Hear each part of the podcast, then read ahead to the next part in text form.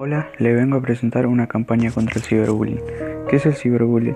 Es un término que se utiliza para describir cuando un niño o adolescente es molestado, amenazado, acosado, humillado, avergonzado o abusado por otros niños o adolescentes a través de internet o cualquier medio de comunicación como teléfono móvil o tablet.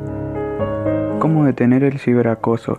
La única forma de detener el ciberbullying es no compartiendo ni enviando publicaciones agresivas que ven en redes sociales, pero sobre todo denunciando para que finalmente las redes borren esa información y desaparezca antes de que se viralice.